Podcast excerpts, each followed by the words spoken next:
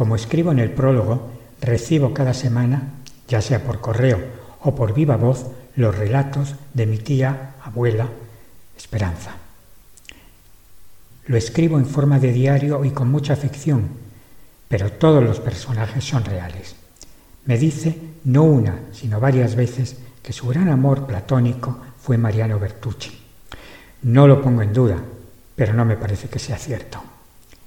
Cada capítulo es independiente, sin hilo conductor y muy corto, de forma que la lectura sea cómoda y no canse.